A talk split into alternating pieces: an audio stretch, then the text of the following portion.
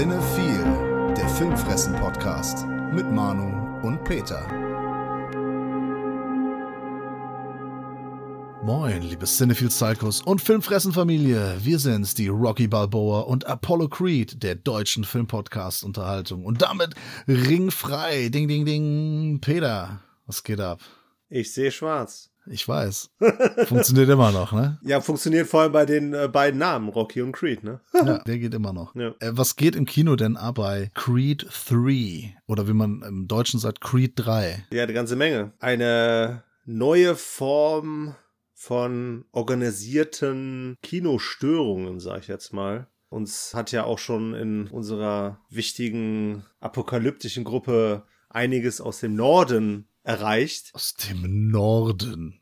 Das ja. klingt jetzt so, also Hamburg, Kiel, dies, das. Ja, aber Hamburg gehört dazu, Bremen auch. Ne? Also was so auch Schlagzeilen angeht. Ich meinte jetzt natürlich Essen, aber ist, ich meine, Essen ist nördlich von uns. Es ist nördlich, aber es ist nicht äh, Norden. Also Doch, die, der Norden von NRW. Ich ganz ehrlich, Ruhrpott ist nicht Norddeutschland. Also nee, das aber Nord, keinem sagen. Nord, Nordrhein-Westfalen. Ja, wenn du meinst. Ja, aber es war halt auch, wie gesagt, Bremen, Hamburg und noch ein paar andere Städte, die es tatsächlich sehr schwer geschlagen hat. Ich kann ja einmal ganz kurz von meinen Erfahrungen bei uns erzählen. Ja. Sehr gerne. Im, Im schönen Godesberg, das ja allgemein hin als eins der schlimmsten Viertel in Deutschland bekannt war. Bis ich da weggezogen bin. Ja, richtig, genau. Das hat das etwas. Ähm, das, das Ganze entspannt, ne? Genau, du hast äh, Frieden gebracht, ne? Also Gentrifizierung ist jetzt auch das große Thema. Es wird alles äh, schön gemacht und äh, das Gesocks ist jetzt auch langsam dann dir nachgezogen ähm, und ja. bevölkert jetzt ganz Köln. Da sind wir ganz froh drum. Aber ich habe den Film am Freitag geguckt. Und zwar in einer für mich wahrscheinlich sehr unvorteilhaften Vorstellung, nämlich um 17 Uhr. Das heißt, eine Vorstellung, in der auch Kids unter 16 Jahren anwesend sein durften, mhm. weil der Film ja vor 22 Uhr endete. Also in dem Fall war es sogar um Viertel nach sieben, glaube ich, Viertel nach sieben, halb acht, sowas in der Richtung. Das heißt, es hat sehr viel junges Publikum, sagen wir es mal so, angezogen. Ich hatte im Vorfeld auch schon vernommen, dass es bei TikTok ein großes Thema war. Creed 3. Mir war aber tatsächlich nicht bewusst, inwieweit das ein negatives Thema werden dürfte. Hast du das denn bei TikTok losgetreten? Weil wir haben ja jetzt auch einen TikTok-Kanal. Das ist kein Scheiß. ich habe uns da mal angemeldet ja. und ich habe da irgendwelche Blödsinnsvideos hochgeladen und das ist echt krass. Das gucken sich halt 600, 700 Leute an. Irgendein Scheiß, den man da macht. Also ich habe noch, noch nichts Geiles gepostet, aber ja, mal gucken. Vielleicht machen wir da irgendwann mal so einen Livestream oder sowas. Es ist schon bemerkenswert. Dabei haben wir, wo wir doch relativ hochwertige Video-Reviews online haben, die dann nur von ein paar hundert Leuten geguckt werden. Ja, ja aber schade. Zählt halt nicht mehr äh, Aufwand und Qualität. Eben, ist egal. Ja. So, auf jeden Fall war es für mich eine einmalige Erfahrung. Das habe ich so noch nicht erlebt wie so eine Gruppendynamik im Kino auch ausarten kann. Du warst dabei, du hast das wirklich aus erster Hand. Ich habe den Film geguckt. Ja, ja, okay, aber die haben sich auch, als du dabei warst, daneben genommen. Die haben ja nicht mitgekriegt. Ich bin zu spät gekommen, weil ich habe mich natürlich noch darum gekümmert, dass äh, unten alles läuft. Hab dann die ersten Minuten verpasst und habe dann große Teile des Films als ja nicht anstrengend empfunden, aber es war schon ein konstanter Pegel, was Lautstärke angeht. Aber was passiert denn da genau? Was machen die denn? Also es fängt damit an, das war jetzt in der Vorstellung nicht so, aber das war dann in anderen Vorstellungen so, die kommen zu spät. Das heißt, man hat bestimmt 15 bis 20 Minuten am Anfang des Films äh, Kids, die halt ihre Plätze suchen und dann rumdiskutieren mit anderen, weil sie auf ihren Plätzen sitzen, hin und her. Das hat aber nichts mit der TikTok-Challenge zu tun jetzt, ne? Genau, richtig. Ich, ich erzähle ja auch erstmal auch Ach. nur von den Erfahrungen bei uns, weil TikTok bei uns anscheinend wirklich nicht angekommen ist.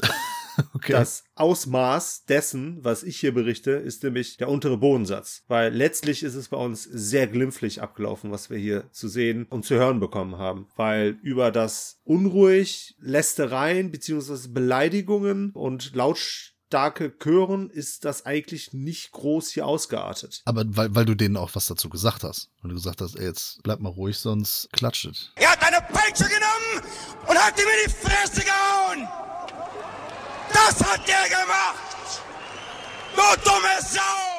Nee, das war 90 Prozent. Also zumindest meine Wahrnehmung aus, weil ich habe in der ersten Reihe tatsächlich gesessen, weil das Kino war nahezu ausverkauft, war nichts anderes mehr frei. Und ich habe das von vorne wahrgenommen und es war halt ein für mich unerwartet niedriger Lautstärkenpegel. Also ich habe mit Schlimmerem gerechnet, ne, weil hier so Smile und Rheingold, da ist es ja wirklich eskaliert. Hier war es halt ein konstanter, etwas gehobener Lautstärkepegel. Ne, viele unterhalten sich ne, und immer mit Handy und hin und her und du hörst halt ständig auch irgendwelche Beleidigungen, die ich hier eigentlich nur immer wegpiepen müsste. Äh, gegen wen waren die gerichtet? Gegeneinander. Ach so. Okay. Man hat halt auch teilweise das Gefühl, dass das ganze Kino sich kennt. Es waren halt zu 90 Prozent Kids und dann waren es halt 10 Prozent oder 5 Prozent waren es dann Autonomalverbraucher, die den Film auch wirklich sehen wollten. Weil man halt grundsätzlich bei den ganzen Kids nicht so das Gefühl hat, dass die da große Aufmerksamkeit dem Film schenken. Das ist mehr so ein Erlebnis für die. Mhm. Ich würde halt auch sagen, so bis 10 Minuten Filmbeginn, äh, Filmende war es auch ertragbar. Ne? So der eine oder also so eine Oma würde schon sagen, das war mir jetzt zu laut, ich kann hier nichts hören, ne? Aber so jeder mit normalen Ohren würde halt sagen, so eigentlich, ja, es ist halt ein bisschen was lauter, ein bisschen mehr Action, ne? Aber dann muss man sich halt auch einfach mal Filme in den USA in dem Kino anschauen. Da ist das immer so. Ja, Und wenn nicht sogar noch lauter. Ja, wir hatten doch auch hier Du hast äh, vorhin das Thema Diplomaten.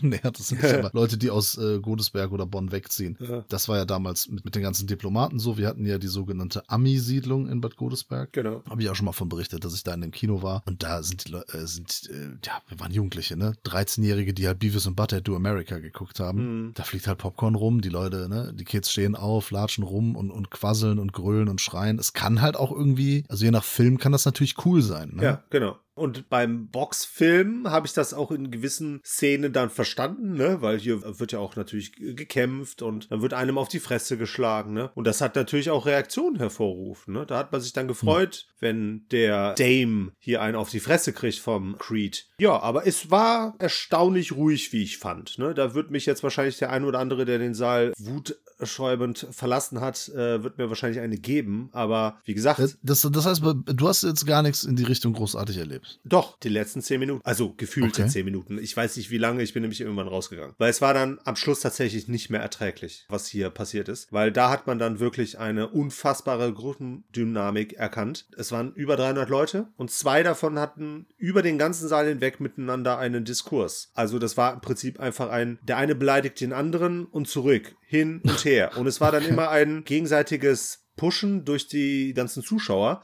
weil die ja. darauf reagiert haben. Ne? Auf Natürlich. jede Beleidigung ein Oh, krass! Burn! Hat er nicht gesagt. Genau. Wow. Ja. Walla hat er nicht gesagt, ey. Richtig. Und das äh, ging halt Dieser hin und Kelp. her. Was erlaubt sich dieser Kelp? Ey. Hat keinen Respekt. Genau. Und das ging halt hin und her, sodass man dann wirklich nichts mehr verstehen konnte. Ich konnte in der ersten Reihe nichts mehr verstehen. Ich habe keine Ahnung, wie der Film geendet ist. Also du hast denen nichts gesagt. Von wegen so, Jungs hier, was ist los? Ja, zehn Minuten vor Film kannst du nichts mehr machen. Vor allem, wenn du 300 Leute hast. Also es ist natürlich ärgerlich, das ist kein cooles Kinoerlebnis für jemand, der wirklich, ich meine, Kino soll ja ein Erlebnis sein, ne? aber mhm. für jemand, der wirklich dann den Film auch gucken möchte, weil er im Podcast dann was dazu sagen möchte.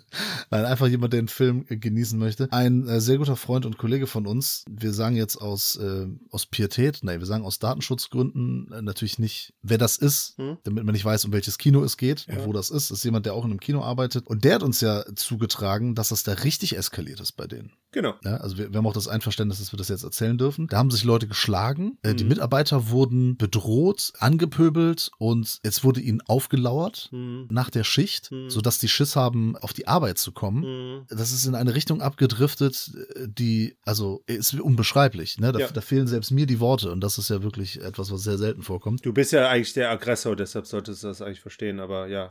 Wenn der wüsste, dass ich einer von denen war.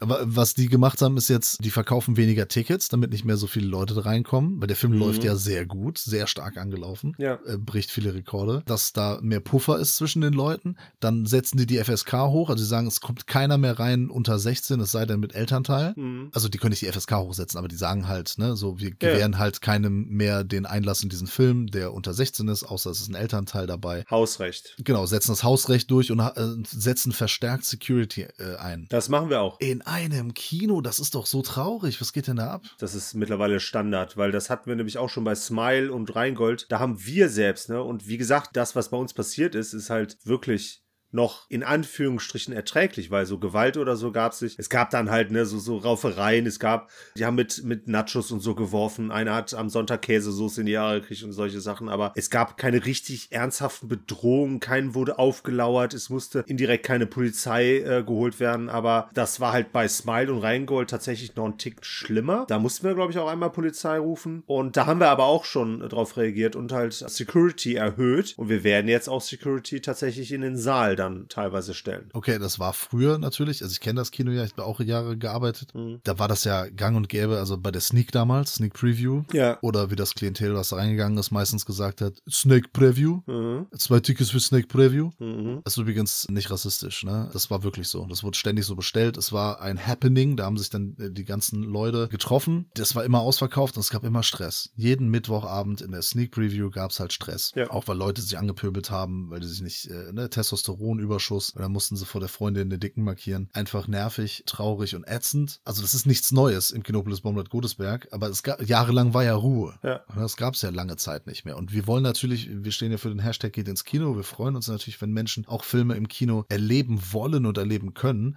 Und jetzt passiert so eine Scheiße. Ich frage mich dann immer, klar, man, man regt sich auf und sagt, ah, die Jugend heutzutage, ja, das haben meine Eltern, das haben meine Großeltern auch schon gesagt. Die haben auch gesagt, die Jugend ist verkorkst und so weiter. Da frage ich mich aber, wer erzieht denn die Jugend? Ja, das ist doch Ja. die Generation davor. Die erziehen die doch, beziehungsweise Ja. tun es nicht. Ja, das Ja. ist schon, wenn du nicht aufgewachsen bist mit Konsequenzen, was ein Nein bedeutet und, und dass dein Handeln Konsequenzen hat, dann benimmst du dich da so. Ja, und auch, weil viele jetzt sagen, oh, Social Media ist schuld. Nee, nee, sind die Menschen sind schuld, die sich von Social Media so beeinflussen lassen. Der Mensch, der sich beeinflussen lässt. Der Fernsehen oder sagen wir mal, die Zeitung hat ja auch nicht Krieg erfunden. Es gibt ja nicht Krieg, seitdem es Zeitung gibt. Das ist ja auch Quatsch. Das Medium kann ja nichts dafür. Das sind ja die Menschen schuld. Ja, das ist doch so. Aber ich, ich sehe tatsächlich das Hauptproblem darin, dass, dass die Erziehung immer weniger von den Eltern übernommen wird. Ne? Wenn du überlegst, ne? unsere Eltern, obwohl ich glaube, bei deinen Eltern waren es beide, ne? Beide Vollzeit gearbeitet. Genau, bei mir war es so und das war halt häufig so, dass nur ein Elternteil arbeiten gegangen ist und der andere hat sich halt Fulltime um die Erziehung der Kinder gekümmert. Ja, das war vielleicht bei so reichen Blaublütern wie euch der Fall. Aber ja, aber es ist, das hat sich schon gewandelt. Ja, okay, aber eure Familie war oder ist ja eher oberer Mittelstand und wir sind Upper waren ja eher ähm, High unterer Society. Mittelstand. ja.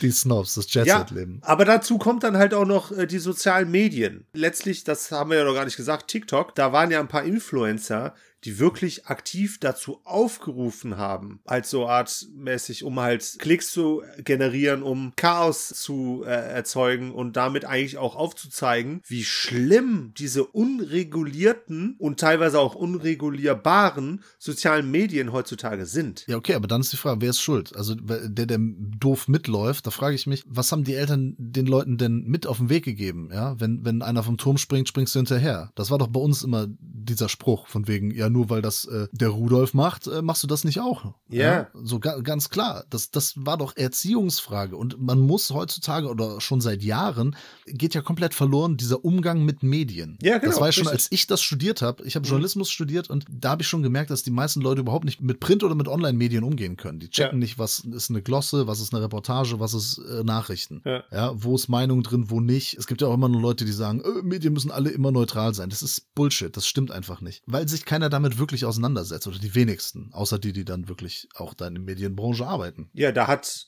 natürlich der Vater Staat auch etwas verpasst, weil das wurde viel zu spät und viel zu wenig dann auch in den Unterricht mit integriert. Wir hatten es in der Schule, im Deutschunterricht. Ja? Ja, wir haben Zeitungen abonniert. Das war dann eine Okay. große Zeitung, die wir abonniert hatten. Und dann sollten wir die lesen und wir sollten da Sachen ausschneiden, die uns interessieren. Und dann haben wir über verschiedene journalistische Darstellungsformen gesprochen. Das Ja. war nicht nur Teil meines Studiums, es war auch in der Schule. Ja, aber das hilft dir ja nicht im Umgang mit den Medien, also mit den äh, Digitalmedien, also mit dem, mit dem Internet. Wir sind die Hybrid-Generation, die beides noch mitbekommen haben. Aber trotzdem müssen ja die Eltern, also ich meine, die können ja tolle Snapchat-Filter und so äh, auflegen und können geile Insta-Stories machen, die Eltern und so, ne? Und, und können sich hier Pornografie und so äh, besorgen. Und dann können die ihren Kindern noch mal zeigen, wie es funktioniert. Also nicht das Letzte, was ich gesagt habe, sondern wie man damit umgeht. Ja. Also, äh, weißt du, was ich meine? Die Verantwortung liegt ja in den in, Händen in, der- in, Eltern. Eigentlich bei den Eltern, ja. Oder Ja, natürlich. Auch, auch bei den, bei den Lehrern beim Schulsystem natürlich. Ne? Also die Lehrer können ja nicht lernen, was sie, was sie wollen, einfach. Aber dann zum Beispiel diese Influencer, ja, dass die nicht wissen, dass man sowas nicht macht, ne, ist natürlich eine Schande. Aber dass die anderen auch noch so doof sind und das befolgen, Ja. was die machen, nur weil die zu so einem Schwachsinn aufrufen, muss man das noch lange nicht machen. Das ist das Problem der Herden. Ne? Das ist keine Herdenimmunität hier erreicht, sondern ne, das Gegenteil. falsche Vorbilder, ja. Du kannst ja Rock'n'Roll-Musik, kannst du dir anhören, ja. Hör mal ein bisschen Metal und Rock und dies, das. Du musst ja nicht gleich Heroin nehmen wie der Sänger deiner Lieblingsband oder so. Das muss man ja nicht machen. ja. ist doch so, jetzt mal ernsthaft. Ja, ja. Ja, wir leben ja kein Rockstar. Also wir schon, wir beide. Aber Ja, äh, die meisten, die uns zuhören, Ja. führen ja kein Rockstar-Leben. Ja. Man muss den, den Menschen beibringen, dass das unterschiedliche Sachen sind. Das Schlimme ist ja, ja auch hier gibt es ja einfach teilweise Fehlverhalten, teilweise ist es Verhalten, das sie aus der Schule schon mitbringen, aber teilweise ist es halt auch wirklich grenzwertig Richtung äh, Kriminalität. Ja, klar. Ne, Wenn es dann auch wirklich äh, um, um, um Waffeneinsatz geht. Beleidigung, das ist ja noch das geringste Übel. Wenn es dann halt auch wirklich um Bedrohungen geht und dann vielleicht das dann auch noch eine Fortsetzung viral hat. Ja, ich bin aber auch grundsätzlich dafür, dass wir wieder so eine Kinoetikette in gewisser Form einführen. Ne, weil wir hatten jetzt genug Beispiele, in denen hauptsächlich natürlich Jugendliche sich hart daneben benommen haben. Und das ist noch teilweise untertrieben, ne? wenn man halt liest, was in ein paar Städten hier in den letzten Tagen passiert ist. Aber letztlich ist es natürlich auch äh, insgesamt immer häufiger zu sehen, dass so eine Kinoetikette mittlerweile überhaupt nicht mehr existiert. Ne? Wenn wir uns zurückversetzen in die Stummfilmtage, da gab es schon auf Stummfilm-Titelkarten Einblendungen zum Thema Kinoetikette. Das beispielsweise, ne, was so Mode angeht, ne, Frauen mit großen Hüten sich mal in andere äh, hineinversetzen sollten, die hinter ihnen sitzen. Ne? Das heißt, die Frau sollte den Hut abnehmen, wurde dazu aufgefordert. Das gibt's aber heute auch, ne? Bitte das Handy ausschalten. Das ist das Einzige. ja, aber es ist ja. Das Einzige. Und dann haben wir noch das mit äh, Bechern, ne?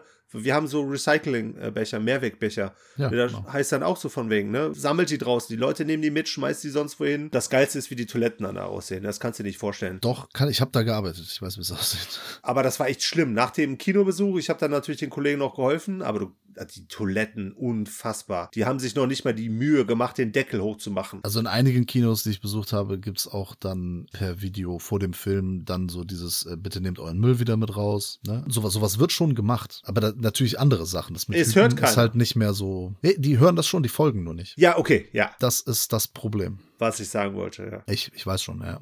Das ist ja genau das Problem. Äh, wollen sich nichts mehr sagen lassen. Also die wollen rebellieren, weil äh, was haben wir früher gemacht? Ja, laute Musik gehört oder krasse Musik gehört, äh, vielleicht Haare ein bisschen komisch gemacht und, und gefärbt, keine Ahnung, ein Tattoo gemacht, ein Piercing in Pimmel oder weiß ich nicht was.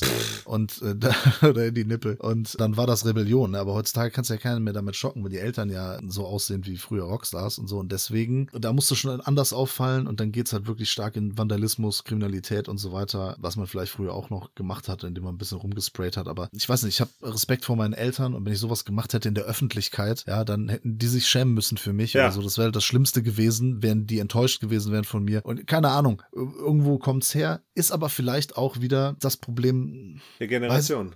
Nee, ich glaube, es ist des sozialen Standes. Es, Der Ausländer. Es, es, klomm, es hat nichts mit Ausländer zu tun, sondern mit dem sozialen Stand. Denn ich war auch in Creed 3 und wir sprechen gleich endlich über den Film. Ich hoffe doch. Und ich habe den in der OV gesehen Mhm. Und Gebildetes am Sonntagabend Ja. und es waren viele Muttersprachler da Ja. und es waren Jugendliche hauptsächlich. Also ich glaube, meine Verlobte und ich waren die Ältesten. Okay. Und es war mucksmäuschenstill. Mhm. Also, was heißt mucksmäuschenstill? Also die Leute haben halt den Film geguckt. Ja. Dann gab es hier und da mal eine Szene, hat vielleicht mal einer irgendwie, oh, ah, krass oder so gemacht, ne? Aber es hat jetzt auch keiner gejubelt, keiner geklatscht, es hat keiner sein Handy angemacht, die haben einfach da gesessen, haben mir Popcorn gegessen, Getränke getrunken, Nachos oder was auch immer, haben ihre Snacks gegessen, haben ihre Getränke getrunken und haben den Film angeschaut. Keine Ahnung, das ist wieder dann dieses, ne? Ich weiß nicht, wie ich das sagen soll, ne? Das ist vielleicht auch wirklich was von Bildung. Das was Bildung oder Intellekt. Ja. Das ist auch wieder sind zwei unterschiedliche Sachen. Viele waren nicht Deutsche, aber gut betucht, denke ich mal. Oder aus gutem Hause, Aha. gut erzogen, weißt du, was ich meine? Ja. Und das war meine Erfahrung. Oder das ist halt wirklich was komplett anderes. Ich höre das ja auch immer wieder. Bei Smile war das ja das Ähnliche. So, da habe ich nichts erlebt. Also wenn ich hier in Köln in die Kinos gehe und gucke ja halt fast immer OV, da geht es häufig zivilisiert zur Sache. Ja. Außer ein paar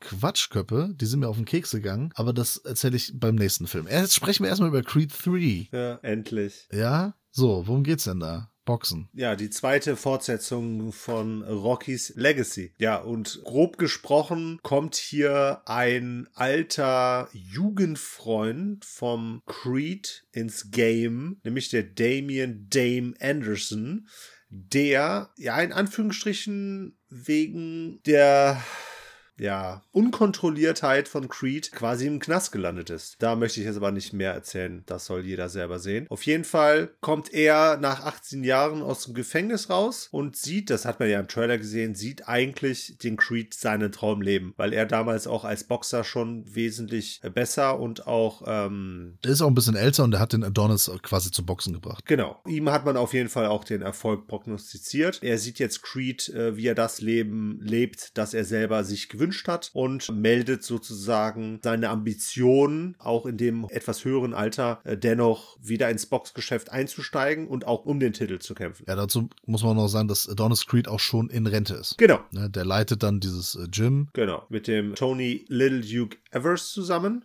Und der ist allerdings dagegen, den ins Gym mit aufzunehmen. Aber Adonis Creed sieht irgendwie, dass er eine Schuld zu begleichen hat, weil er sich selbst auch ein bisschen davon verantwortlich macht, dass er im Knast gelandet ist. Und Ja, das und er hat, ihn, hat sich halt Jahre nicht gemeldet. Ne? Genau, und nimmt ihn dann so ein bisschen unter seine Fittiche und letztlich ist es dann auch so ein bisschen so das Thema von Rocky 2, dass er hier einen, den jungen, aufstrebenden Amateurboxer quasi zum Erfolg versucht zu verhelfen. Genau, aus Schuldgefühlen. Genau. In dem Fall. Ähm, Der Damien, genannt Diamond Dame, gespielt von äh, Jonathan Majors hier. Mhm. Unfassbare Kante. Alter. Ja, wenn er angezogen ist, sieht man das gar nicht irgendwie. Ja, doch. Also da habe ich schon erahnen können. Da habe ich schon gedacht, boah, krass, wo, wo, wo fangen denn seine Schultern bitte an? Also die Schultermuskulatur. Absoluter Stirnacken. Wenn er mal zeigt, Alter. Ey, da hab ich, boah. Neid. Nee, Begeisterung. Fand ich wirklich krass. Muss ich sagen, Oh. äh, bin ich sehr erstaunt. Fanboy. Man, Man Crush, Man Crush. Ja. Finde ich sehr, sehr beeindruckend, muss ich sagen. Sollen wir euch alleine lassen? Ähm, ja, okay. Und äh, krasser Typ auf jeden Fall, was, was der da an, an definierter Muskelmasse draufgelegt hat, das ist schon krass. Da habe ich direkt Bock gehabt, wieder zu pumpen. Aber zu Rocky-Musik bitte, nicht zu Creed-Musik. ja. ja, gut, das ist, da ist das Thema, du, du magst ja diese, diese modernen Musikstücke da nicht, die drin sind. Eher selten. Ich auch nicht. Am Anfang, du hast ja den Anfang verpasst, ne? Da, Nee, da so, ja. Dr. Dre und Snoop Dogg und das ist mega geil. Ah. richtig, richtig fetter Song. Ich glaube, das habe ich noch ganz äh, kurz mitgekriegt. Ja, und das spielt ja 2002, dieser Flashback, wo die noch Ah, jung okay. sind. Ja, ja, ja. ja. ja, ja. Und dann später laufen halt etwas modernere Stücke, mit denen ich auch nicht Mhm. so viel anfangen kann. Ja. Aber es passt halt schon da in die, in die Szene und so. Das ist, das ist schon okay. Die passen in die Hood. Sie haben einmal den Rocky-Theme auch gebracht von Bill Ganz am Ende. Ja, aber auch nur so im, im, im Subtext mit Ganz kurz angespielt. Ganz kurz angespielt. Da gingen auch meine Augen auf. Und die Ohren natürlich. Und das Herz. ja, auf jeden Fall ist halt der Dame ein Blast from the Past. Und der Duke riecht natürlich ähnlich wie Creeds Frau, aber sie auch zu spät eigentlich, dass der halt Bad News ist, ne? Also der ist, Ja. der riecht halt nach Ärger Ja. und so soll es dann auch kommen, das sieht man auch alles schon im Trailer. Hm, Genau. Ja, es kommt zu nur insgesamt nur zwei Boxkämpfen, ne? Ja, richtig. Und hier hat Michael B. Jordan, der den Creed verkörpert, Regie geführt, Mhm. äh, das erste Mal. Und visuell fällt das auf. Also, der, weil der versucht visuell was Neues. Gerade, also der letzte Kampf, der findet im LA Dodgers Stadion statt. Stadion. Also wirklich in, in diesem Diamond, im Ja. Diamanten des Baseballs, also den passend für den Dame natürlich. Ja. Und es gibt so ein paar sehr krasse Szenen, in denen das Publikum so ausgeblendet ist Mhm. und der Ring sich dann ein bisschen verändert und dann so Sachen aufgegriffen werden aus deren Jugend. Das ist Ja. schon hilfreich, sag ich mal, dienlich. Ich fand es eine nette Idee, visuell auch irgendwie cool umgesetzt, aber irgendwie nicht passend. Ich fand es gut, dass man überhaupt mal was Neues dahingehend Ja, okay. versucht hat oder Ja. gemacht hat, weil man ja das alles andere vorher schon irgendwie gesehen hat. Außer diesen recht unorthodoxen Boxstil v- von Dame. Ja. Der hatte ganz komische Deckung und der hat ja auch, das wird ja am Anfang so etabliert, dass er sehr merkwürdige Schläge hat. Mhm. Also, dass er sehr unkonventionell zuschlägt. Ist ja auch kein Profiboxer, wird ja auch ständig erwähnt. Ja, ja, klar. Aber ich finde, der Film hat andere Probleme. Ich finde zum Beispiel die Taktung nicht gut. Ich finde den ein bisschen unausgewogen. Er geht ja unter zwei Stunden. Das ist ja für, für einen Film heutzutage ist das ja schon äh, quasi Kurzfilm. Kurz, ja. Da weiß ich, die schneiden das mit der Tochter so ein bisschen an, dass Mhm. äh, sie ja auch da boxen möchte und so. Und das wird wahrscheinlich in Creed 4 oder weil äh, irgendwelchen neu, äh, neuen Teilen wird die dann auf jeden Fall da die Hauptfigur spielen. Das ist ja vollkommen klar. Geht aber hier schnell verloren. Es geht dann verloren und kommt am Ende aber dann wieder auf. Ja. Also das ist immer so hin und her. Also Mhm. vielleicht machen sie auch eine Serie. Komm, 13 Folgen, eine Stunde und dann erklären die, wie die halt Boxerin wird und so, ne? Er hat Netflix schon eingetütet. Nee, keine Ahnung, das fand ich halt so ein bisschen unausgegoren. Ich finde generell diese Idee cool, dass jemand aus der Vergangenheit kommt und dass er aus Schuldgefühlen eben, weil das kennt man ja, ne? Man vielleicht lange mit jemandem nicht so Kontakt gehabt und man weiß gar nicht, wie man auf ihn reagieren soll, weil beide sich in eine komplett andere Richtung entwickelt haben. Ja. In dem Fall natürlich diese coole Verbindung, dass Creed diese Schuldgefühle ihm gegenüber hat und sich herausstellt, der Jonathan Majors, will ich die ganze Zeit sagen, der Dame hat ja ihm Briefe geschrieben, aber die sind irgendwie nicht bei ihm angekommen. Okay. Ansonsten ist es nichts, was wir nicht schon mal in einem Rocky-Film gesehen haben. Genau das ist mein Problem. Ja, und auch was hier als Twist verkauft wird, war von vornherein klar. Ja. Und da habe ich mir gedacht, so, ja, aber okay. Ne? Also ich sag mal, von den drei Creed-Filmen, die es jetzt gibt, ist das der schwächste. Ja. Aber es ist kein schlechter Film. Ist auch kein schlechter Rocky. Das ist okay. So, Ja, Ordnung. ja, das ist halt auch so ein bisschen das, das Nostalgische, das so mitschwingt. Ja. Wir haben ja hier auch wieder Victor äh, Drago am Start, der auch keine, Ah, der Moteano, ja. genau, der auch keine unwichtige Rolle spielt. Aber äh, das wirkt alles wie so ein Konglomerat der Teile, auch inklusive Rocky. Ist einfach eingepresst. Es sind alles Versatzstücke, die wir halt aus allen Filmen davor schon kennen. Fanservice nennt man das, ja. Ja, genau. Also die, die Underdog-Geschichte vor allem. Es ist was aus Teil äh, Teil 2, hatte ich ja schon gesagt, mit Apollo äh, Mhm. Creed. Aus drei mit dem Showkampf quasi so Genau. ein bisschen. Genau. Es ist auch ein bisschen der, der Rocky, also der schon in Rente ist, der dann so als Manager auftritt. Das Richtig. sind alle Sachen drin, ja. Genau. Und das ist dann auch wieder zu wenig Eigenständigkeit, auch wenn man das visuell versucht, irgendwie anders darzustellen. Es ist wieder, was die Inszenierung der Kämpfe angeht, eigentlich wieder ähnlich wie die Teile davor. Mhm. Ist natürlich deutlich realistischer als das, was man bei Rocky alles gesehen hat, aber fand ich bei Rocky irgendwie immer spektakulärer, weil es ja auch. Wobei hier gab es auch viel auf die Fresse. Das fand ich auch cool. Ja. Weil das ist ja auch letztlich das, was wir sehen wollen. Die Montagen waren mir dann auch wieder zu kurz. Ja, ohne Witz, ne? Da habe ich irgendwie mehr erwartet. Und es war auch nicht so episch, ne? weil das war, fand ich immer das epischste bei den ganzen Filmen.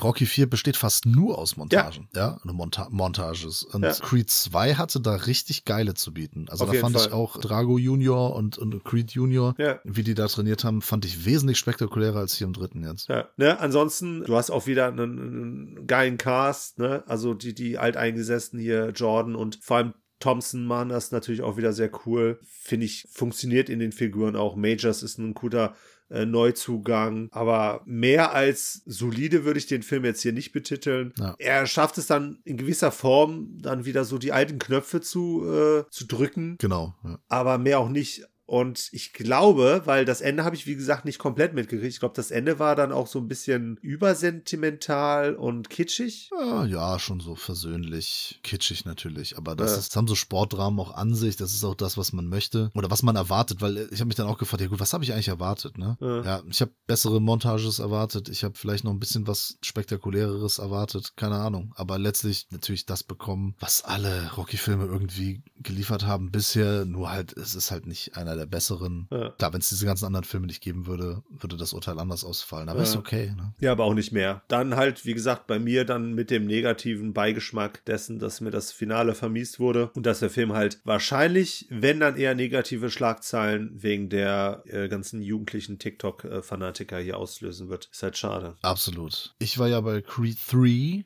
war ich ja in einem Multiplex-Kino, also etwas kommerzieller unterwegs und hatte da, und hatten wir unsere Ruhe, konnten Mhm. in Ruhe den Film gucken und war vom Kinoerlebnis her alles cool. ja. Davor waren wir in einem Arthouse-Kino, in einem unserer Lieblings-Arthouse-Kinos, in Off-Broadway. Mhm. Und da waren wir zugegen, weil der Film Tar gezeigt wurde. Geil. Von Todd Field mit Kate Blanchett in der Hauptrolle. Oscar-Favorit, ne? Ach, das darf ich ja nicht sagen. Darfst du nicht sagen?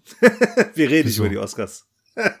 nee, aber können ja trotzdem sagen, ja klar, der ist da äh, Favorit, also sie ist Favoritin für beste Hauptdarstellerin. Spoiler kann ich verstehen. ähm, kann ich, kann ich absolut verstehen. Das schiebe ich mal voran. Wer bis jetzt noch nicht Kate Blanchett-Fan war, der ist es spätestens nach diesem Film. Aha. Aber gut, bevor der Film lief, hatten wir so drei Leute hinter uns, 50 plus, die die ganze Zeit gelabert haben. Frechheit. Ja, während der Werbung, während der Trailer. Und da habe ich mir gedacht, na gut, das gebe ich den Leuten immer noch, ne? Während der ja, Werbung, klar. während der Trailer, ja. also wir quatschen auch, ne? Wenn wir ja. im Kino sind, ne? Ich beug mich auch mal rüber und, und flüster dir ein paar Schweinereien ins Ohr und so. Das ist ganz normal. Und ich reg mich dann auf. Genau. Arsch!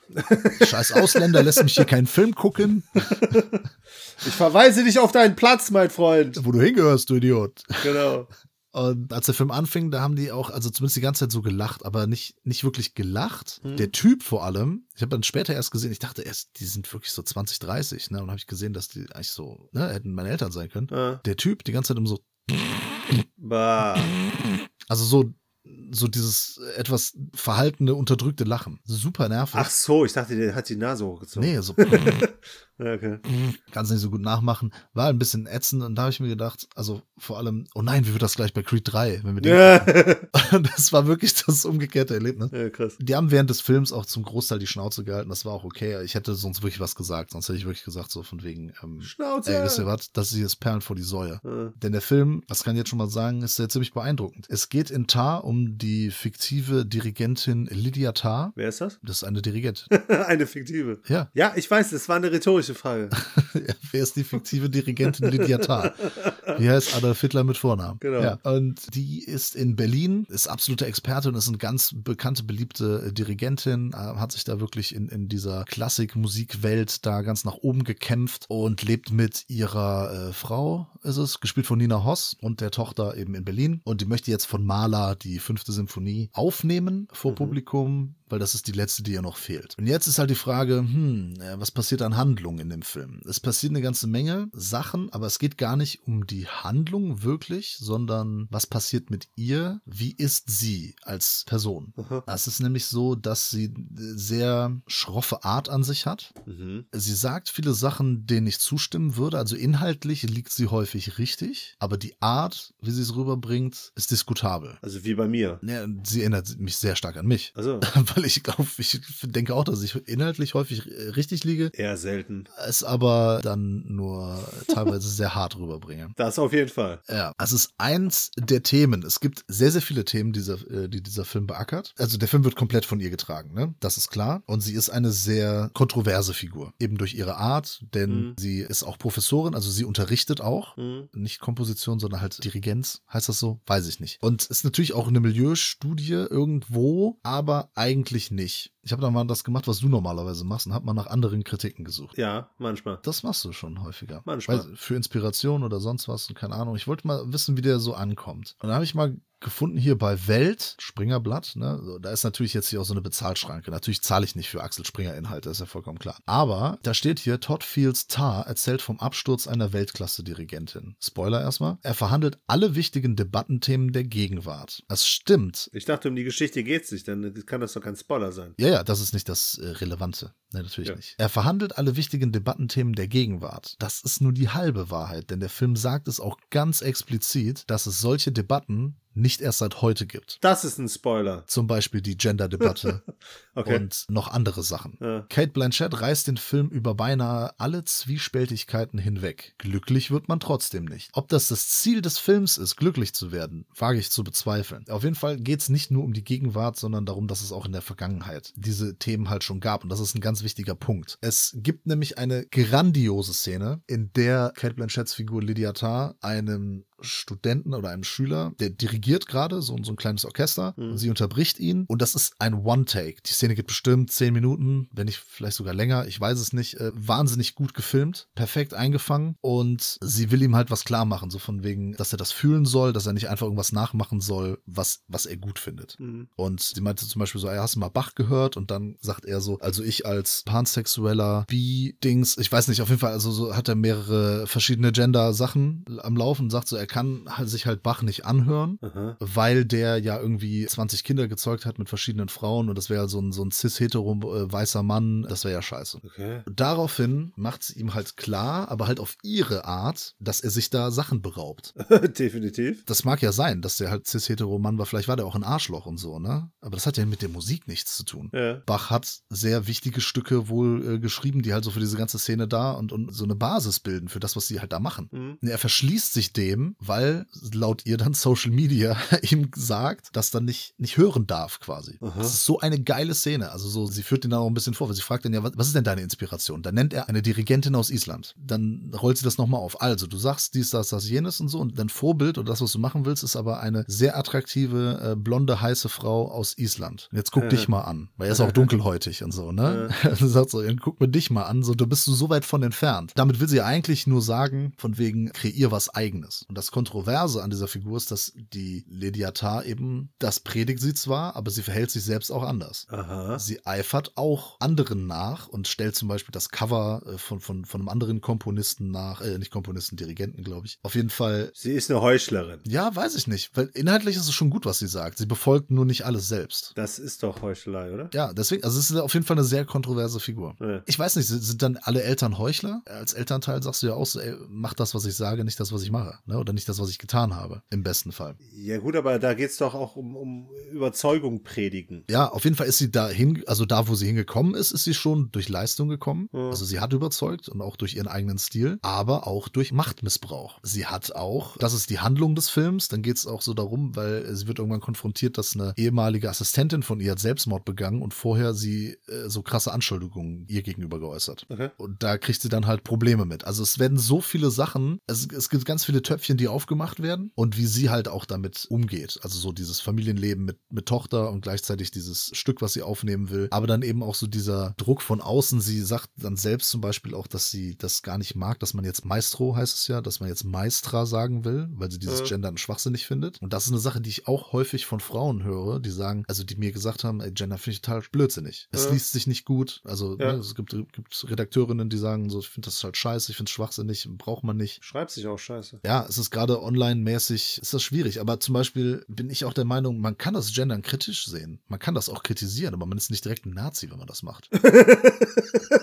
Ja, das wäre ziemlich einfach, das zu behaupten. Ja, aber das ist doch das, so lau- verlaufen viele dieser Debatten heutzutage. Eins oder null, schwarz oder weiß. Ja. Dazwischen geht nicht. Bist du fürs Gendern? Bist du, bist du woke? Bist du liberal? Bist du cool quasi? Ja. Siehst du es kritisch? Bist du direkt ein rückwärts gerichteter alter Boomer? Ja. Bist du direkt ein alter Mann, äh, der, der von der neuen Welt nichts nix rafft? Der sich gegen den Progress stellt. Genau, nur weil du etwas vielleicht mal kritisch siehst. Vielleicht, vielleicht sieht man ja mehrere Sachen kritisch. Das ist genau wie mit, mit den Aluhüten, ne? so mit den Verschwörungsmythen und so. Ja. Ja, nur weil ich nicht jeden Käse von denen glaube, heißt ja noch lange nicht, dass ich alles geil finde, was die Regierung macht. Mhm. Trotzdem gehen diese Debatten heutzutage sehr krass in diese Richtung. Und jetzt höre ich auch in letzter Zeit jetzt auf einmal so, findest du den Krieg scheiße, den Russland angezettelt hat, bist du, bist du pro Amerika, also pro USA auf einmal. Also, wieso das? Gibt's nur noch das? Gibt's jetzt, ist es wieder wie vor 100 Jahren? Gibt's nur noch USA und, und äh, Russland oder was? Mhm. Oder Sowjetunion? Das alles behandelt der Film eigentlich. Und das Geile ist, dass er, es findet halt in dieser Klassikszene statt, in dieser Musikszene. Und das hat, glaube ich, hier, was war NDR, geht da sehr drauf ein und sagt dann so, natürlich loben die alle das Schauspiel von Kate Blanchett und da bin ich voll dabei. Das, ich bleib bei dem, was ich am Anfang gesagt habe. Wer die bis jetzt nicht toll fand, spätestens jetzt muss er Fan sein oder sie. Und geht auch hier drauf ein, so von wegen, ja, dass das in der Klassikszene nicht so gut ankommt, äh, weil die sich so ein bisschen provoziert fühlen. Ich würde das gar nicht nur auf Klassik beziehen. Ich sehe, dass das übertragbar ist. Das ist auch auf Film übertragbar. Mhm. Also du kannst ja genauso gut sagen, ja, okay, hier Roman Polanski-Filme sollte man nicht mehr gucken. Klaus Kinski-Filme sollte man nicht mehr gucken. Ey. Ja, gibt Leute, die das sagen. Wir können bei der Musik bleiben. Pantera darf man jetzt nicht hören oder nicht mehr hören, weil der Sänger halt äh, ein dummer Alkoholiker ist, äh, der blöde Sprüche bringt. Mhm. Ich sehe das halt differenzierter. Ne? Darum geht's, dass man Sachen vielleicht mal differenzierter sieht oder dass man Kunst vom Künstler trennen kann. Ja. ja, da ist ja Musik eigentlich auch ein schönes Ding, weil Musik das ja eigentlich nicht kennt. Es ist ja eine universelle Sprache, die gar nicht äh, erstes Gendern beispielsweise benötigt. Genau, aber da, da gibt's ja dann andere Sachen. Ne? Früher, also Marilyn Manson war schuld an Amokläufen, ja, Ja, und ja. Slipknot und keine Ahnung. Und es ist ja auch wieder der Unterschied. Ne? Sagt jemand etwas Rassistisches, wie zum Beispiel Phil Anselmo von Pantera, wird die Band als Nazi-Band abgestempelt. Äh, Ja, so einfach ist es nicht. Und genau das ist der Punkt des Films. Es gibt keine einfachen Lösungen Für komplexe Sachverhalte. Okay. Und das ist ein Punkt, den ich zumindest darin sehe. Ja, schöner Punkt. Ja, finde ich nämlich auch. Ich bin Pantera-Fan, so sage ich dir ganz ehrlich. Äh, ist ja jetzt auch kein Geheimnis, ne? Du weißt das eh. Ich bin Klaus Kinski-Fan. Ja, das ist klar. Finde ich find den auch Schauspieler auch super. Nach wie Ja. vor. Und wir gucken auch weiterhin Roman Polanski-Filme. Genau. Weil wir das voneinander trennen. Natürlich finde ich scheiße, was Phil Anselmo gesagt hat, was der gemacht hat. Ja. Auf der Bühne. Aber ich weiß, dass der, der, ist, der ist der besoffene Onkel auf dem Kindergeburtstag. Der ist ein dummer Typ. Ich kenne mich aber auch mit der Materie aus. Ich kenne die Band seit langem und so. Ich glaube, der hat eine ganz quere Art, verquere Art von Humor. Der ist Alkoholiker, äh, Junkie in jeglicher Hinsicht. Ne? Früher harte Drogen, jetzt Alkohol, was auch immer. Die Musik nimmt mir trotzdem keiner weg. Trotzdem geile Mucke, die die gemacht haben. Trotzdem prägend. Deswegen schließe ich hier wieder den Kreis zu Tar. Prägend für das Genre Metal. Wer sich dem verschließt und sagt, ne, Pantera höre ich nicht aus Prinzip, weil der Typ äh, dumme Sachen gesagt hat, ja, rassistische Sachen gesagt hat, der beraubt sich ganz viel. Denn die haben sehr extrem den Weg gepflastert für andere Bands. Mhm. Und diese Themen werden hier verhandelt, unter anderem. Dann gehe ich noch ganz kurz auf die Form ein. Score, Sounddesign, schauspielerische Leistungen von allen. Mark Strong spielt in einer kleinen Nebenrolle auch mit. Äh, Nina Hoss ist großartig. Alle Schauspieler super geil. Die spielt hier die Francesca, die, die Assistentin, äh, die Noemi Merlon. Die kennen wir aus Porträt einer Jungfrau in Flammen. Ah. Alle Schauspieler super, Kamera fantastisch, alles. Audiovisuell super Niveau. Thema geil. Es hat sich, glaube ich, der NDR auch irgendwie darüber aufgeregt, dass der Film keine Antworten gibt. Aber darum geht's doch, dass es keine einfachen Antworten gibt. Mhm. Und dass wir uns damit befassen. Ein Film, der, der wirklich dazu anregt, über sowas zu sprechen und der ist gleichzeitig funktioniert er irgendwie als Drama, als sehr aufwühlendes, äh, fantastisch gespieltes Drama, fantastisch gefilmt. Das ist einer der besten Filme, die ich in letzter Zeit im Kino gesehen habe. Absolute Empfehlung, das ist absolut top-notch. Tar. Alle gucken, super Film. Ja, cool. Das ist ja dann was auf jeden Fall auch für den Jahresrückblick für eventuell die eine oder andere Liste. ist schon notiert. Es gibt bestimmt auch Leute, die sagen, nee, finde ich gar nicht gut. Kann sein, dass ihr das nicht mögt. Ich finde das super, dass ein Film diese Themen so angeht und vor allem, dass er auch sagt, dass das keine neuen Erkenntnisse sind oder dass, dass diese ganzen Diskussionen, die wir jetzt führen, diese Debatten, dass die nicht erst gestern entstanden sind, sondern dass das auch schon früher gab. Ja, dann werde ich mir den wahrscheinlich nachträglich noch angucken. Stand auch auf meiner Watchliste, gebe ich natürlich gerne zu. Äh, Habe ich die Woche aber leider nicht so ganz geschafft. Nächste Woche sind es ja auch wieder bestimmt zwei, drei Filme, die auf der Watchliste stehen. Aber ja, Ja. zwei, dreimal ins Kino schaffen ist auch nicht immer drin. Aber einmal habe ich es dann auch noch ins Kino geschafft. Und zwar The Missing. Quatsch, nicht The Missing, sondern Missing. Ja, ich weiß gar nicht wieso. Den Searching fand ich okay. Weil wir wahrscheinlich beim Schröck bei Kino Plus darüber gesprochen haben, oder? Ja, wahrscheinlich. Das wollte ich jetzt eigentlich auch noch sagen. Ähm, ich wollte so rhetorisch in den Raum diese Frage werfen und dann eine Conclusion bringen äh, und nochmal Werbung für unsere Auftritt bei, bei dem guten Schröck mit dem guten André machen. Mhm. Aber ja, ich hatte mir für unsere für unseren Auftritt bei Kino Plus ja auch tatsächlich ein paar Desktop-Movies angeschaut, die ich jetzt nicht unbedingt anbringen konnte, was aber auch nicht schlimm ist, weil die eigentlich alle flächendeckend scheiße waren. Ich finde, das ist ein Genre, was sehr wenige brauchbare Filme hervorbringt oder hervorgebracht hat. Ja, ganz wenige Highlights gibt's da noch. Es ist ein sehr limitiertes Genre, sag ich jetzt mal. Aber der Searching war auf jeden Fall schon da einer der besseren, wenn nicht sogar vielleicht der beste Vertreter, weil der es ja wirklich geschafft hat, das so interessant und vor allem dramaturgisch zu knüpfen, dass man wirklich das Gefühl hat, einen Film in gewisser Form zu erleben. Da ist es halt auch klar, dass der zweite Teil eine ähnliche Kerbe mehr oder weniger schlägt, der es halt auf jeden Fall auch wieder visuell schafft, mit den modernen Medien eine Geschichte zu erzählen und dabei aus dem Ganzen schöpft. Er verlässt natürlich dann hin und wieder auch mal die plausible Desktop-Oberfläche. Wir müssen halt so ein paar Sachen glauben, dass halt die Kamera die ganze Zeit läuft. Ne? Ich meine, ich habe meine Kamera zwar immer am Rechner, aber die ist halt in der Regel nicht an. Ne? Ja. Egal, ob ich jetzt telefoniere oder nicht. Wenn ich telefoniere, wäre sie natürlich logischerweise an oder bei einem Teams-Call oder so. Ne? Aber ansonsten ist die in der Regel immer aus, weil die wird ja durch das Programm eigentlich erst aktiviert und du hast das Programm in der Regel ja nicht immer offen. Ne? Aber das ist dann hier der Disbelief, den ich dann irgendwie noch hinnehme, solange halt der Rest in gewisser Form halt stimmt. Ich habe mich ja auch damals schon, damals ist jetzt nicht so lang her, ne, aber schon ein bisschen darüber mokiert oder amüsiert, dass äh, eigentlich die Reihenfolge falsch rum ist. Ich würde halt sagen, Missing kommt zuerst und dann Searching. Und dann Finding. Genau. Äh, Finding Nemo hatten wir ja schon und damit haben wir jetzt eigentlich eine komplett falsche Reihenfolge. Ja, aber bei Missing folgen wir diesmal einer jungen Dame. Die wird gespielt von Storm Reed, deren Mutter einen neuen Freund hat, ne? Und sie hat den natürlich auch über Vergleichbares mit Tinder, also so ein Parship-Gedöns hier, halt kennengelernt und die verreisen. Sie wird dann beauftragt, die beiden dann bei der Rückkehr vom Flughafen abzuholen. Ähm, nur die tauchen beide halt nicht auf. Und dann hat sie halt nichts anderes als die Möglichkeit, die medialen Medien, medialen Medien ist auch doppelt gemoppelt, die Medien beziehungsweise das World Wide Web und alles, was dazugehört, halt zu nutzen, um herauszufinden, warum ihre Mutter und dann letztlich auch der neue Freund halt nicht zurückgekommen sind. Der Trailer suggeriert ja schon, dass mit einer Person etwas nicht stimmt. Also, dass eine Person letztlich durch sie auffliegt, beziehungsweise dass diese Person ein doppeltes Leben führt oder irgendwas in der Richtung. Also nicht Ja. die oder der ist, die er oder sie halt scheint. Ja. Weißt du noch, welche Figur das war im Trailer? Ja, weil diese Frage habe ich ja beim Schröck gestellt. Ja. Ob das, ein, ob das ein Spoiler ist oder nicht. Dann meinte er, dass es kein Spoiler ist wohl. Weil da noch ganz andere Sachen passieren. Genau, da passieren auch noch ganz andere Sachen, mit denen ich ein bisschen, ja, so Schwierigkeiten hatte. Es ergibt am Schluss alles in gewisser Form schon Sinn. Und es ist halt auch so, dass er es dann letztlich schafft, auf diesem Desktop fast zu Ende zu erzählen, aber irgendwann verlässt er das halt auch. Irgendwann ist das nicht mehr plausibel, dass das auf ihrem Desktop stattfindet. Das fand ich dann schade. Hätte man, glaube ich, irgendwie in gewisser Form klüger gestalten können, aber Aber ist das nicht gut, dass der Film sich das auch eingesteht, dass er sagt von wegen, ja gut, das funktioniert jetzt eben nicht mehr, ohne dass wir jetzt uns irgendwas aus dem Arsch ziehen, sondern oder irgendwie übers Knie brechen, sondern dass wir dann sagen, ja gut, dann ist es halt dann doch irgendwo anders. Du meinst, dass es limitiert ist? Ja, schon, wenn man daraus Schlüsse ziehen würde, dass man solche Filme nicht mehr macht. Ja, Ja. kommt ja keine Karte am Anfang und das wird ja nicht eingeblendet am Anfang, so dieser Film findet nur auf dem Desktop statt. Das Nee, ist ja das quasi nur impliziert, dass es so ist. ja, ja, wie gesagt, der Searching hat das ja auch schon nicht gemacht. Ich glaube, es gibt ein paar Filme, die das geschafft haben, aber die sind dementsprechend auch ziemlich langweilig. Auch Open Windows hat's auch ganz gut gemacht. Der Open Windows war aber auch nicht komplett nur auf dem Desktop. Nee? Nee. Oh, das habe ich, hab ich so abgespeichert im Kopf. Kannst du nichts gegen tun, ist so abgespeichert jetzt.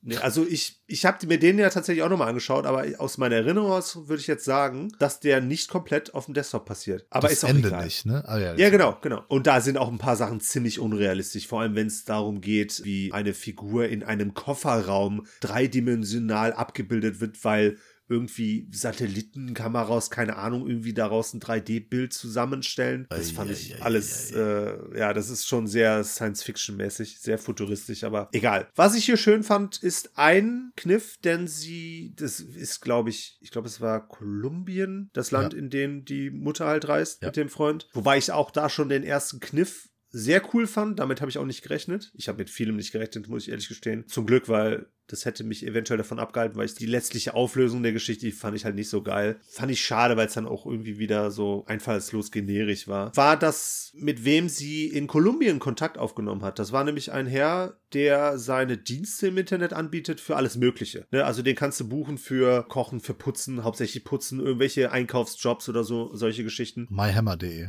Äh, genau, weil sie wenig Geld hat, kommt sie halt auf einen letztlich dann sehr sympathischen, etwas älteren Mann, der auch nicht so ganz medial unterwegs ist, ne? Also was die neuen Medien angeht. Ähnlich wie die Mutter, da versucht er auch immer so einen Witz rauszuziehen, weil die beiden halt gar nicht da wirklich mit umgehen können. Äh, sorgt dann immer mal wieder für einen Lacher. Aber die Beziehung zwischen ihr und dem Typen in Kolumbien, den sie halt dann da beauftragen kann, für sie halt Recherchen durchzuführen, ist halt ganz cool, weil da auch dann noch ein bisschen was Menschlichkeit reinkommt, weil der Javier, hier gespielt von Joaquin de Almeida, Joaquim de Almeida.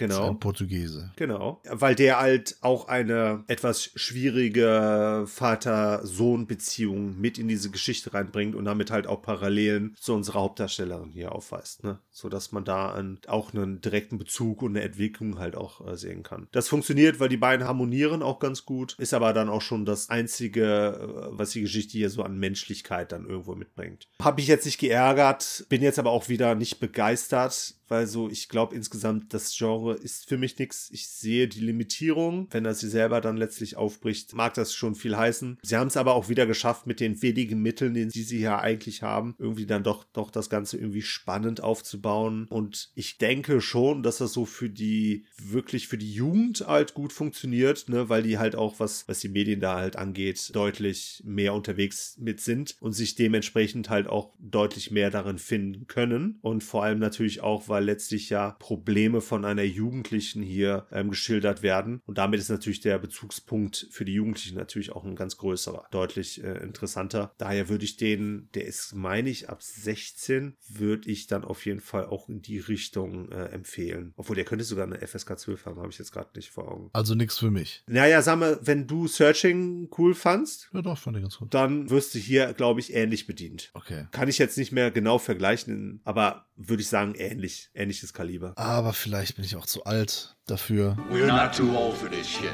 und gucke mir lieber alte B-Filme an. Wahrscheinlich. Manchmal. Häufig. Ja, ich habe einen mitgebracht aus so einem Klassiker. Und zwar Raw Force. Äh, Raw Force ist ein Film aus dem Jahr 1982. Sehr Oh. guter Jahrgang. Auf jeden Fall. Bester Jahrgang ever. Genau. Von Regisseur Edward Murphy, der, glaube ich, aber nur zwei Filme gemacht hat, unter anderem diesen hier. Und Raw Force 2. Gibt's Raw Force 2? Nee, ich, das, das hätte ich jetzt lustig Nee, gefunden, nee, wenn er nee. zwei der Filme ist, macht. der ist irgendwie anders. Okay. Äh, Alternativtitel ist auch Kung Fu Cannibals und damit ist schon ein bisschen was gesagt. Also dieser Film hat Martial Arts, Geil. äh, er Geil. hat viel Nacktheit, Geiler. also in, in Form weiblicher Brüste. And you will like it. Er hat äh, Drogen, es gibt Kannibalen, es gibt Zombies mhm. und hat Cameron Mitchell als Captain. Also all das ist da drin und der Film ist auch sehr unterhaltsam.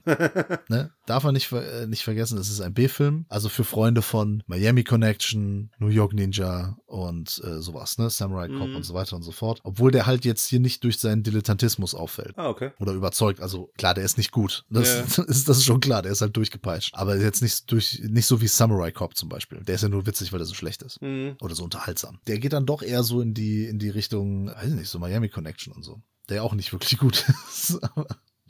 Du weißt, was ich meine. Nö. Okay, macht nichts. Cameron Mitchell hat hier auf jeden Fall sehr, sehr viel Screentime. Im Gegensatz zu manch anderen Filmen. Er ist eine absolute B-Film-Ikone. Zur Story kann ich gar nicht mehr so viel sagen, weil ich das auch gar nicht mehr weiß. Ganz ehrlich. Ich habe mir den angeguckt, ist schon ein paar Tage her und ich weiß nicht mehr genau. Doch, doch, es- geht so ein bisschen um, um so, so einen Typ, der sieht ein bisschen aus wie, wie Hitler. Also das ist auch absichtlich so, der spricht so ein bisschen mit so einem deutschen Akzent. Okay. Er hat so ein, so ein Schnorres und so einen Scheitel gekämmt. Er trägt aber auch eine Brille, so eine Hornbrille. Und der verschifft irgendwie äh, Mädels. Also so junge Damen verschifft er auf so eine Insel. Menschenhändler. Ja, genau. Sympathisch. Genau. Und dann stellt sich der Burbank Karate Club, stellt sich dagegen. Aha.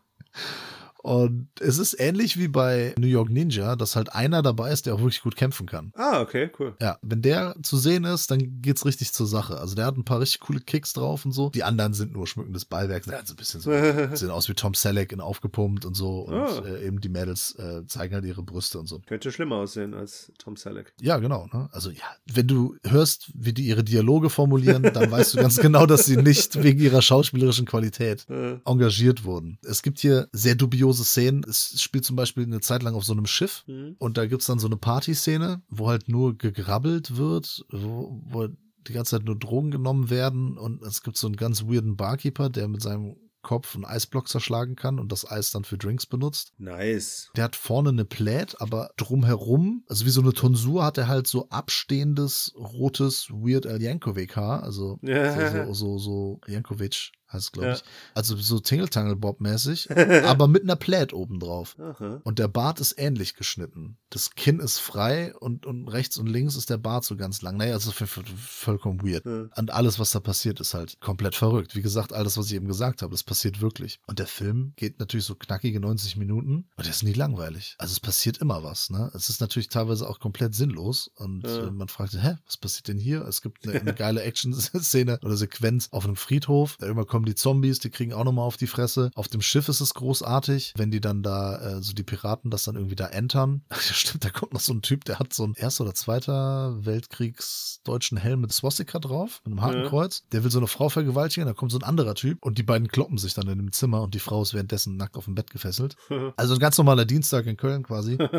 Das Film macht einfach nur Spaß. Ist sehr, sehr unterhaltsam, kann ich wirklich jedem B-Film-Fan nur ans Herz legen. Also die meisten werden, werden den kennen, die sich eh für, für so B- und Trash-Filme interessieren. Sehr, sehr schönes Ding habe ich mir vom Vinegar Syndrome einfliegen lassen. Da gab's den im Angebot. Äh, Sehr, sehr schöne Amaray mit einem coolen Cover und noch schönerem Inhalt. Noch ein paar Interviews dabei, so ein paar Extras und so. Ganz tolle Veröffentlichung, gefällt mir sehr gut. Ja, könnte man so einen coolen Videoabend mal machen mit Miami Connection und Raw Force zum Beispiel. Auch geile Mucke hat der Film. Das kann man auch sagen. Also überzeugt auf allen Ebenen, wenn man auf solche Filme steht. Äh, das äh, klingt doch äh, verlockend. Sein zweiter Film hieß übrigens Heated Vengeance. Ja, siehst du mal. Äh, Kenner schmunzeln. Ja, ich überlege gerade, bei fortgeschrittener Zeit den eigentlich rauszuschmeißen, aber ich sag kurz zwei, drei Sätze zu We Have a Ghost. Eieiei. Ja, das ist natürlich noch so ein Schröckding. Also nicht Schröckding, sondern das, den Trailer haben wir bei Kino Plus gesehen. Ja. Ich wollte eigentlich nur David Harbour als Geist sehen. Das war so die einzige Motivation und ich hatte irgendwie die Dann hättest du Hoffnung. den Trailer gucken können, reicht doch. Ja, haben wir ja. ja, aber ich habe halt irgendwie gedacht und gehofft, das könnte ganz witzig sein. Ja, ist es aber nicht. Natürlich nicht. Der Trailer war schon scheußlich. Ich muss aber sagen, der ist aus vielerlei Hinsicht nicht so geil, wie ich mir das gehofft habe. Also erstens, Netflix verspricht wieder viel und liefert gar nichts. Wir haben zumindest ein, zwei Namen hier. Papa Dog. Der ist wer? Du weißt nicht, wer Papa Dog ist? Von 8 Mile? Nö. Ei. Wer spielt denn mit, bitte? Anthony Mackie. Papa Dog, sag ich doch. Ach so, der ist es. Ich habe Eight nicht gesehen, sorry. Boah. Buh. Wünscht euch hier Patrons, wünscht euch bitte 8 Mile. Ja, das ist aber eine Ansage. Schön. Jennifer Coolidge, Tick Notaro. Das sind so die, die man zumindest so vom, vom Sehen her kennt. Also ich zumindest. Und damit Ja, Stiflers Mom und so. Jennifer Genau, Coolidge genau. man ja. auch schon äh, sehr äh, alt geworden, was sie aber nicht ganz wahrhaben möchte. So, also ich habe so ein bisschen gehofft, dass das so in Richtung Haus bauen wird. Na, hast du nicht wirklich. Nach dem Trailer. Nee, eigentlich nicht, hast recht. Das sah eher nach Casper aus. Nicht schlecht. Aber da hat zumindest Clint Eastwood mitgespielt, ne? Echt? Ja, im Spiegel sieht man ihn einmal. Ah, okay. Ja, aber hat er nicht mitgespielt, ne? Aber man sieht ihn wirklich einmal kurz. Hier ist es so eine, auch wieder Teenie-Geschichte eigentlich, weil wir zwei Teenies äh, verfolgen. Einen Geist, also der, der Junge, also ein Junge findet einen Geist auf dem Dachboden, tut sich dann mit einer weirden Freundin, also nicht Freundin, mit einer weirden Schülerin aus der Schule zusammen, um den Geist dann letztlich aus den Händen von irgendwelchen Army-Leuten, äh, die mit dem Experimente machen wollen, befreien. Und ja, das klingt schon sehr merkwürdig, ist es auch. Ja, guck mal, ganz ehrlich, das ist doch vom Trailer her, war das doch ein Film, der g- auf Kinder und Jugendliche abzielt. Ja. War überhaupt nicht für dich oder für mich äh, bestimmt. Und du erzählst jetzt hier voll die Story und so. Und da erzählst uns jetzt das alles nur, um am Ende zu sein, der Film war scheiße, oder? Ja, genau. ja, ich habe ja gesagt, ich sag nur kurz, es, es war leider ein Griff ins Klo. Natürlich. Viel Kitsch, viel Klischees, die er bedient. Äh, es ist wirklich Tränendrüse, Gedrücke, hoch 10 und das ist einfach Kacke. Ich weiß nicht, wieso man sowas heutzutage den Kindern vorwirft. With all due respect, sir, you're beginning to bore the hell out of me. Das schäme ich mich ein bisschen äh, für. Und der geht zwei Stunden und fucking sieben Minuten. Der geht über zwei Stunden. Ja, und? Ach hat kaum Scheiße. was zu erzählen. Kann ich nur wärmstens vom empfehlen. Also bei Netflix findet man in der Regel aktuell eher weniger Cooles, aber das ist mal wirklich scheiße gewesen. Das ist ein Paradebeispiel dafür, was Netflix falsch macht. Ja. Sollen wir dann zum Patreon-Pick zum Schluss kommen und dann vielleicht ein Paradebeispiel dafür finden, was Netflix vielleicht auch mal gut macht? Ja, stimmt. Das ist nämlich auch ein Netflix-Film, Mhm. den sich meine Schwester gewünscht hat. Die Annette. Nein, die Ach, Christina. die Christina Wichterich. Den ersten Namen hättest du gar nicht nennen dürfen. Äh, ach nee, stimmt. Du bist ja Hä? gar nicht, du bist ja gar nicht der. Ja, heißt er? Seni. Arseni, genau. Was, was wird mir denn hier jetzt vorgeworfen? Hallo?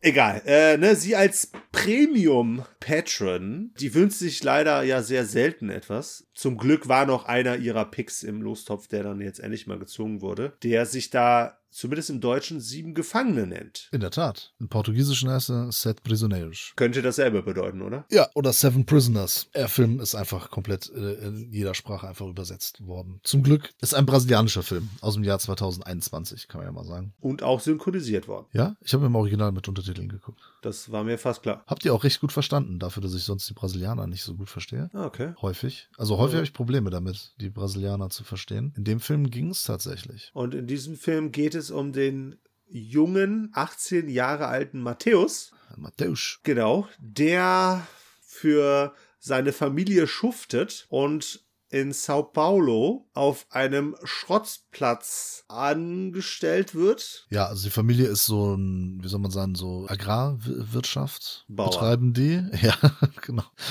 Ja. Also Landwirte sind das. Bauer ist kein Schimpfwort, also das hat man zum Schimpfwort gemacht. Ja, Gut. Bauer sucht Frau. Solche Formate sorgen dafür, dass dieser Beruf heute nur Landwirt genannt werden darf, damit er nicht so negativ gesehen wird. Also es ist eine sehr arme Familie auf jeden Fall. Er kommt aus sehr armen Verhältnissen und Genau. möchte seine Familie unterstützen. Das geht ja eigentlich auf diese Art und Weise, dass er sich einkaufen lässt von Ja. so einem schmierigen Typen aus der Stadt. Der kauft noch ein paar andere Jungs ein und die arbeiten dann auf diesem Schrottplatz. Ja. Die ver verrichten da wirklich niedere Arbeiten, also so Metall sortieren und äh, das Kupferdrähte, also abisolieren und dann das Mhm. Kupfer sammeln und so weiter und so fort. Der Alex Morato, der den Film hier gedreht hat, sein, sein zweiter Film, der hat schon mal mit dem Darsteller äh, des Matthäus, der Christian Malheiros, hat er schon mal Sokrates gemacht, einen Film, Aha. den ich nicht kenne, Mhm. habe ich nur nachgelesen. Macht ja auch nichts. Und jetzt ist das so, dass, der Titel sagt schon, ne, es sind sieben Gefangene, es kommen später noch welche hinzu, äh, dass sie da so einfach nicht mehr wegkommen. Ja. Denn der Typ, der die da hingeholt hat, der Senor Luca, ne? Hm? Also müssen sie ihn auch immer ansprechen, also mit Herr und so, ne? Immer Senor Luca. Der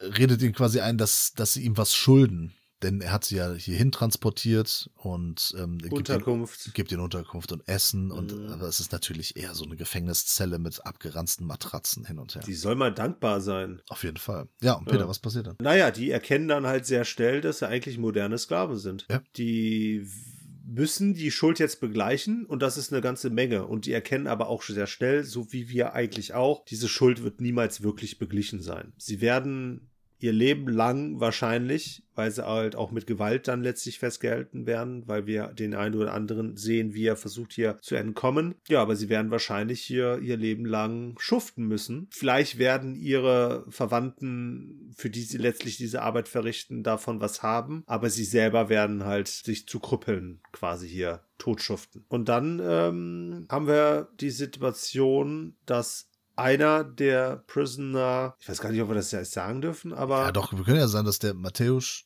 der ist ein bisschen cleverer als die anderen.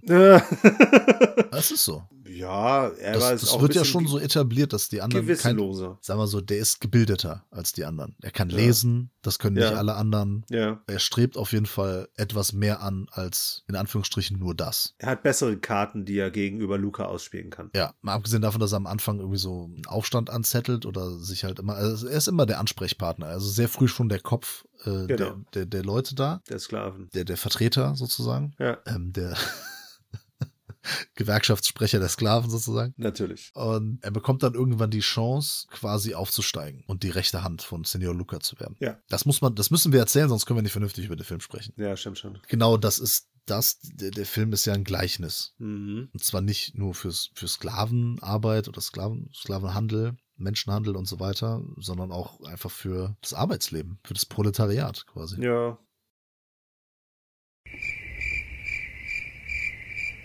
Ja gut, wenn du nichts mehr dazu sagst, dann sage ich jetzt was dazu. ich habe gedacht, da kommt noch was. was denn? Ja, die, die Stoßrichtung der Diskussion des Films ist ja was denn? Nix. Ist ja, doch. Ist doch die, dass es darum geht, die streben ja alle nach Freiheit, die wollen da raus. Man muss ein Arschloch sein, um Chef zu werden. Das sagt der Film. Genau. So, wir sind ja beide äh, mit Personalführung betraut, das heißt, wir wissen genau, worum es geht. Wir wissen genau, wie man ein Arschloch ist. Ja, aber da, da, dass man schnell in diese Maschinerie reinkommt, Ja. in der man halt arbeitet, arbeitet, arbeitet und sich vielleicht auch dann irgendwann nach oben arbeitet und sich dann die Positionen so ein bisschen wechseln. Weil man auch merkt, man kommt der nicht raus und dieses, ich will frei sein, ich möchte ausbrechen und so, äh, die Konsequenz davon ist eben, dass man arm ist. Mhm. Dass man schon so seine Seele und seine, seine, seine Zeit und teilweise auch seine Seele verkauft, dafür andere zu knechten. Ich, ich, Mhm. ich drücke es jetzt mal so, so krass aus. Es ist vielleicht nicht in jedem Betrieb so, in jeder Firma, aber häufig ist es ja schon, dass, dass wir uns einfach für Geld halt zum Arsch machen. Mhm. Und, und das zeigt dieser Film in einem sehr realistischen Drama. Es ist auch wirklich durch, durch die Handkamera sehr viel, aber halt jetzt nicht so shaky cam. Mhm. Aber es hat so einen gewissen dokumentarischen Look. Also wir glauben wirklich, dass wir da sind, auf diesem Hof, auf, auf diesem Junkyard, äh, Schrottplatz heißt es. Mhm. Es ist sehr, sehr gut eingefangen. Man bekommt auch so ein bisschen so diese, diese klaustrophobischen Gefühle. Fühlt Ja. man irgendwann auch. Ja, der hat ein unfassbares Gefühl, was Räumlichkeit erfassen angeht, Ja. zu zeigen. Ja. Und So dass halt, wenn auch mal eine Figur dann mal rausgehen darf, um eine Mhm. Besorgung zu machen, dass wir selbst denken so, oh krass, ne, so bisschen Ja. das Gefühl von Freiheit. Und Äh, genau. Natürlich sind die alle unter Druck gesetzt, so von wegen, ey, wenn ihr hier weglauft und so, ne, dann, dann geben wir eurer Familie da an den Kragen. Ich finde den sehr stark, ich finde den super stark gespielt. Der Christian Malieros, der macht das super, der den Matthäus spielt. Ja. Und auch die anderen, auch hier Senor Luca, ähm, jeden gespielt von Rodrigo Santoro. Und, und eben diese Themen, die er aufzeigt, wie er, wie er sie aufzeigt. Ne? Das ist natürlich jetzt nicht, nicht subtil, gar nicht, aber es ist ein starkes Drama. Der hat mir wirklich sehr, sehr gut gefallen und hat mich wirklich, äh, hat mich berührt, hat mich gepackt. Ja, geht mir ähnlich. Der ist sehr schön nah am Geschehen auch. Äh, ne? Ja. Und das ist halt das, das Krasse. Während wir auf dem Schrottplatz immer diese Enge dieses Gefängnisses ja quasi spüren, wie das halt schön auch eingefangen ist, kameramäßig. Und wenn wir dann halt raus sind, dann haben wir halt auch mal etwas äh, breitere Aufnahmen und sehen dann halt quasi die Freiheit und begleiten ihn dann halt quasi beim Aufstieg, wie er genau das macht, was er eigentlich nicht machen sollte, wenn es um das moralische Verständnis geht, wenn es ums Ja. Gewissen geht und so weiter und so fort. Aber was halt anscheinend unausweichlich ist, um dem Ganzen in gewisser Form zu entkommen oder zumindest halt in gewisser Form daraus dann auch irgendwo für sich und für seine, vor allem halt für seine Verwandten halt Kapital zu schlagen. Ähm, und ich finde, dass besonders das Ende ist ein sehr krasser Weg, dann auch nochmal eine Aussage zu treffen, beziehungsweise habe ich so nicht erwartet, dass der Film so endet. Ich find's super. Ja, Und das finde ich eine ganz große Stärke, weil ich habe die ganze Zeit gedacht, boah, wenn der Film jetzt irgendwie so scheiß kitschig endet ja, oder irgend so eine blöde Abzweigung nimmt, dann werde ich ein bisschen, ein bisschen wild hier langsam. Aber dann endet er so kongenial, also wirklich super, da habe ich mich so gefreut. Er ist quasi Ja. gebrandmarkt für sein Leben. Ja. Das ist so herrlich. ja. Also Sie nicht die. Situation ist herrlich, aber das Bild, die Aussage, Das Symbolische. genau. Was man auch den, den ganzen Film lang überspürt, ist, dass äh, diese, diese Hin- und Hergerissenheit Genau. von, von, von Matthäus. Ne? Das immer, er hat Genau. er immer wieder mal die Möglichkeit, quasi das jetzt alles hinter sich zu lassen. Mhm. Oder irgendwie auch dem Luca irgendwie an die Wäsche zu gehen oder sonst irgendwas. Er hat immer mal wieder bietet sich da eine Möglichkeit und er hadert mit sich, weil er dann immer denkt, ja, was denn dann? Richtig. So, ne, was passiert dann mit meiner Familie oder was passiert auch mit mir? Mhm. Weil das, was der Luca ihm gesagt hat, schon auch ihn hart trifft und auch äh, wirklich bei ihm was auslöst, dass er sich wirklich denkt, stimmt, ey, also, was mache ich denn dann sonst? Und das ist ja das, was ich auch schon mal gesagt habe in einem Podcast. Äh, letztens, äh, es gab ja auch nicht nur äh, weiße Sklavenhändler, es gab ja auch schwarze. Ja. Ähnlich, hochgearbeitet oder irgendwie dann, ne, die haben dann ihre eigenen Menschen, ihre eigene Ethnie halt verkauft, Mhm. weil die denken, ja gut, da stehe ich halt ein bisschen besser da. Ja. So ist halt sich dann doch meistens jeder Mensch dann doch der Nächste, ne? Genau. Ja, es ist halt immer dieses Abwägen und letztlich dann immer das, die für uns falsche Entscheidung, aber die richtige Entscheidung für die passende Dramaturgie und für die Aussage hier am Schluss. Und deshalb äh, sehr stark zu Ende gebracht. Hätte man auch nicht anders enden lassen dürfen. Alles richtig gemacht. Ja, sehr starkes Drama, fantastisch gespielt, die richtigen Fragen und vielleicht auch die Antworten dazu halt aufwirft. Ja, doch recht überzeugend und damit dann auch mal eine Netflix-Empfehlung, wenn man so sagen darf. Ganz starker Netflix-Film. Das sagt man nicht häufig.